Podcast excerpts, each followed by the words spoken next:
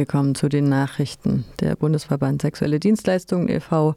meldet, Belgien legalisiert Sexarbeit ohne Wenn und Aber. Die belgischen Sexarbeiterinnen konnten ihre Regierung davon überzeugen, dass Sexarbeit völlig entkriminalisiert gehört. Das heißt, in alle Gesetze von sexarbeitsnegativen, menschenverachtenden Regelungen befreit werden müsse. Nun hat der belgische Justizminister Vincent van Quickenborne beim European Sex Workers Rights Alliance Kongress 2022 am Europäischen Parlament in Brüssel am 13. Oktober dies in seiner Rede bestätigt und forderte, Zitat, jedes Land in Europa sollte Sexarbeit entkriminalisieren. Zitat Ende. Er bittet alle europäischen Länder, gleiche Bestrebungen zu unternehmen. Belgien ist nicht nur Gründungsmitglied der EU, sondern in seiner Hauptstadt Brüssel tagt das Europäische Parlament. Damit ist der belgische Justizminister ganz nah an den europäischen PolitikerInnen. Petitionsübergabe 90.000 Menschen fordern starkes EU-Lieferkettengesetz. NGO-Bündnis kritisiert Position der Bundesregierung. Die Europäische Union will Unternehmen zum Schutz von Menschenrechten und der Umwelt in ihren Wertschöpfungsketten verpflichten. Offen ist jedoch, wie wirksam das sogenannte EU-Lieferkettengesetz ausfällt.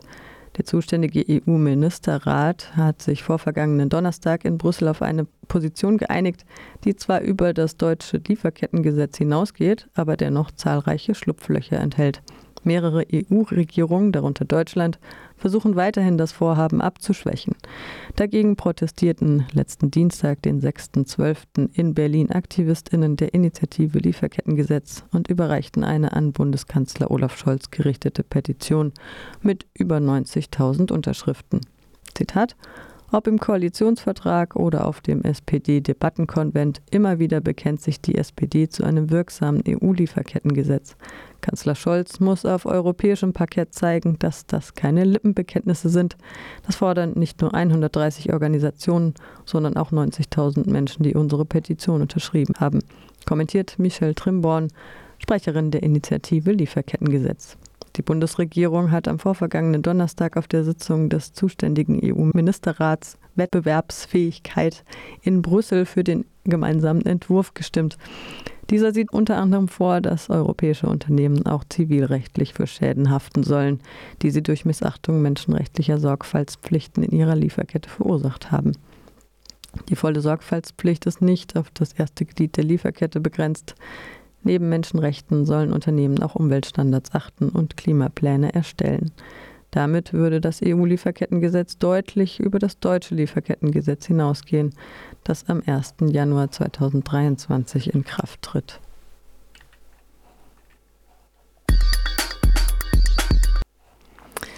Nochmal vom BSD, vom Bundesverband Sexuelle Dienstleistungen e.V., heißt das Sozialgerichtsurteil zu Sexualassistenz macht Welle. Das Urteil des Sozialgerichts Hannover vom 11. Juli diesen Jahres schlägt Wellen. Demnach muss die Berufsgenossenschaft einem nach einem Unfall körperlich behinderten Menschen auch die Kosten einer Sexualassistentin erstatten, weil Sexualität zur Teilhabe gehört. Weitere behinderte Menschen bereiten sich auf Klagen vor und fordern eine finanzielle Unterstützung für die Umsetzung ihres Rechts auf Sexualität. Dafür sind sie sofort unter Beschuss durch Sexkaufgegnerinnen geraten. Es zeigt sich wieder einmal, wie scheinheilig und menschenverachtend die ganze Argumentation eigentlich ist, wenn unter die Moralhaube geschaut wird. Das sagt der Bundesverband Sexuelle Dienstleistungen e.V. Unterstützung fand das Thema sexuelle Teilhabe auch von den Veranstaltenden wie Pro Familia und BESD sowie den ExpertInnen und TeilnehmerInnen der Samba-Fachtagung in Mainz in diesem Jahr. Studie von Inkota Deutschland exportiert mehr in den EU verbotene Pestizide in Form reiner Wirkstoffe als in fertigen Produkten. Pestizidexportverbot muss Wirkstoffe mit einbeziehen. In den vergangenen zwei Jahren hat die Exportmenge von in der EU verbotenen reinen Pestizidwirkstoffen aus Deutschland die Exportmenge von verbotenen Wirkstoffen, die in Pestizidprodukten enthalten sind, um das 2,5 bis 4,5-fache überstiegen. Das zeigt eine Studie von letzter Woche der Heinrich-Böll-Stiftung, des Inkota-Netzwerks, des Pestizidaktionsnetzwerks PAN Germany und der Rosa-Luxemburg-Stiftung. Der Export von reinen Wirkstoffen würde laut Ankündigung des Bundesministeriums für Ernährung und Landwirtschaft vom September 2022 zu einem Exportverbot von gesundheitsschädlichen Perspektiven nicht erfasst werden. Die an der Analyse beteiligten Organisationen sehen die dringende Notwendigkeit, diese Lücke so umgehend wie möglich mit einer Reform des Pflanzenschutzgesetzes zu schließen. Es handelt sich dabei um Wirkstoffe, die in der EU nicht genehmigt sind, weil sie entweder explizit gesundheits- und umweltschädlich sind oder weil den für die Genehmigung zuständigen Behörden keine ausreichenden Informationen zu deren Risikobewertung vorlagen. Exportschlager in Anführungsstrichen unter den exportierenden Wirkstoffen in formulierten Produkten waren ein Herbizid und ein Fungizid, die beide als krebserregend, fruchtbarkeitsschädigend und hormonschädigend gelten. Beim Export von reinen Wirkstoffen führt Glufosinat die Liste an. Zitat, es ist verantwortungslos, dass im Jahr 2021 die gigantische Menge von 11.000 Tonnen dieses Wirkstoffes aus Deutschland exportiert wurde, obwohl dieser als wahrscheinlich reproduktionstoxisch beim Menschen eingestuft ist und in der EU schon vor vielen Jahren seine Genehmigung verloren hat, sagt Peter Klausing, Toxikologe bei Pan Germany. Weiter sagt er, deutsche Unternehmen profitieren enorm vom Handel mit gefährlichen Pestizidwirkstoffen, vor allem in ihrer Reinform.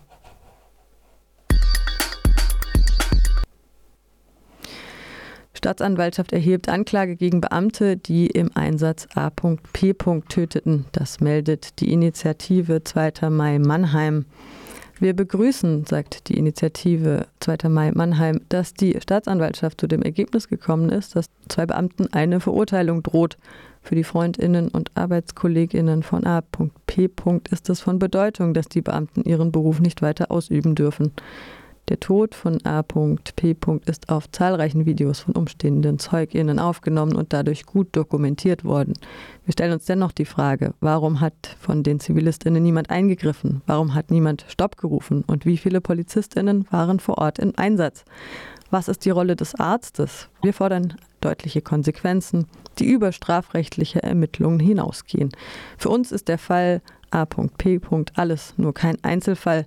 Der Polizeieinsatz war katastrophal, das zeigen die veröffentlichten Einzelheiten zum Tathergang am Marktplatz. Bei tiefergehender Betrachtung wird deutlich, dass das Vorgehen ein Symptom eines strukturellen Problems ist. Die veröffentlichten Einsatzdetails verdeutlichen, wie inadäquat eine auf repressives Vorgehen gedrillte Polizei mit Menschen in psychischen Krisen umgeht. A.P. hätte Hilfe gebraucht, keine Polizei, die sich ihm mit Pfefferspray und Schlägen zuwendet. Diese tödliche Einsatzlogik der Polizei in Mannheim steht beispielhaft für viele andere Orte wie Dortmund, Frankfurt und Köln. Wir sind bestürzt über den Tod von A.P. und über die öffentliche Auseinandersetzung mit dem Fall seitens des Polizeipräsidents Siegfried Kollmer und des Vorsitzenden der Gewerkschaft der Polizei in der Bezirksgruppe Mannheim, Thomas Mohr, die den Einsatz der Beamten verharmlosten. Thomas Mohr äußerte zwei Tage nach dem Tod von A.P. Zitat Gerade in diesem Stadtteil hat ja die Anwohnerschaft und das Klientel, was sich in diesem Stadtteil bewegt, grundsätzlich ein gespaltenes Verhältnis zum Staat und auch ein gespaltenes Verhältnis zur Polizei und nutzt auch die mediale Aufmerksamkeit, um hier Hetze und Stimmung zu machen. Zitat Ende.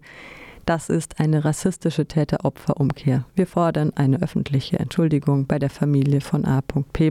Wir fordern eine adäquate psychologische Versorgung von Betroffenen und Hinterbliebenen von Opfern von Polizeigewalt. Für sie muss es eine unbürokratische finanzielle Unterstützung geben. Außerdem erwarten wir, dass die Stadt Mannheim gemeinsam mit den Angehörigen einen Gedenkort für AP am Marktplatz schafft. A.P. darf nicht vergessen werden. Das sagt die Initiative 2. Mai Mannheim am 9. Dezember 2022. Spanien, Marokko, Amnesty International kritisiert unzureichende Untersuchungen von 37 Todesfällen an der Grenze von Melilla. Die spanischen und marokkanischen Behörden haben bei der Aufarbeitung der tödlichen Vorfälle an der Grenze der spanischen Enklave Melilla im Juni diesen Jahres, bei der mindestens 37 Menschen vor allem aus dem Sudan getötet wurden, versagt. Zu diesem Ergebnis kommt Amnesty International in einem neuen Bericht. AugenzeugInnen berichten darin von tödlicher Gewalt und unterlassener Hilfeleistung. Anhand von Augenzeugenberichten Videomaterial und Satellitenbildern zeichnet der neue Amnesty-Bericht ein detailliertes Bild der Ereignisse an dem als Barrio Chino bekannten Grenzübergang nach Melilla nach. Demnach bewarfen Polizeikräfte schwarze Geflüchtete mit Steinen und feuerten in geschlossene Räume Tränengas auf sie ab. Viele der Verletzten wurden geschlagen und getreten, als sie schon auf dem Boden lagen, fast bewusstlos waren, nicht reagierten oder nach Atem rangen. Ein Augenzeuge berichtet Amnesty International, dass spanische Sicherheitskräfte verletzte Personen über die Grenze nach Marokko zurückdrängten, obwohl sie bluteten und offene Wunden hatten. Der Bericht zeigt, dass die Ergebnisse dieses Tages vorhersehbar und der Verlust von Menschenleben vermeidbar waren. Bereits in den Monaten und Tagen vor dem 24. Juni waren Geflüchtete in der Umgebung von Melilla verstärkt Angriffen der marokkanischen Sicherheitskräfte ausgesetzt. Tausende liefen zur Grenze, nachdem ihr weniges Hab und Gut mutwillig zerstört wurde. Dort wurden sie von marokkanischen und spanischen Sicherheitskräften mit tödlicher Gewalt empfangen. Die Behörden beider Länder versäumten es, den Verletzten sofortige und angemessene medizinische Hilfe zukommen zu lassen. So wurde einem Ambulanzteam des Roten Kreuzes der Zugang zu dem Gebiet verwehrt, während Dutzende Verletzte mindestens acht Stunden lang unversorgt in der prallen Sonne lagen. Viele der nach Marokko zurückgeführten Personen wurden inhaftiert und waren im Gefängnis weiteren Misshandlungen und Gewalt ausgesetzt. Ein 17-jähriger Sudanese berichtet Amnesty International, dass Häftlinge mit Hämmern so lange auf den Kopf geschlagen wurde, bis sie starben. Schätzungsweise 500 Menschen wurden mit Busse in entlegene Teile des Landes gebracht, wo man sie beraubte und ohne medizinische Versorgung am Straßenrand zurückließ. Einige Personen berichteten Amnesty International, dass sie mehr als 1000 Kilometer weit weg verschleppt wurden. Angesichts der mangelnden Transparenz beider Regierungen hat Amnesty International sowohl die marokkanische als auch die spanische Regierung schriftlich aufgefordert, über den Stand der Ermittlungen zu informieren. Die Menschenrechtsorganisation übermittelte beiden Regierungen eine Zusammenfassung ihrer eigenen Erkenntnisse. Eine Antwort steht aus. Weder die marokkanischen noch die spanischen Regierungen haben Untersuchungsergebnisse über die Zahl der Todesopfer oder die Todesursache veröffentlicht. Auch haben sie zu keinem Zeitpunkt angekündigt, dass die Gewaltanwendung durch die Grenzbeamtinnen untersucht werden würden. Keine der beiden Regierungen hat das gesamte Videomaterial der zahlreichen Kameras entlang der Grenze freigegeben. Außerdem haben sich spanische Behörden geweigert, eine unabhängige Untersuchung einzuleiten. Stattdessen wurden sowohl Angehörige als auch Sachverständigenorganisationen in ihrer Suche nach den Vermissten von den marokkanischen Behörden wiederholt behindert.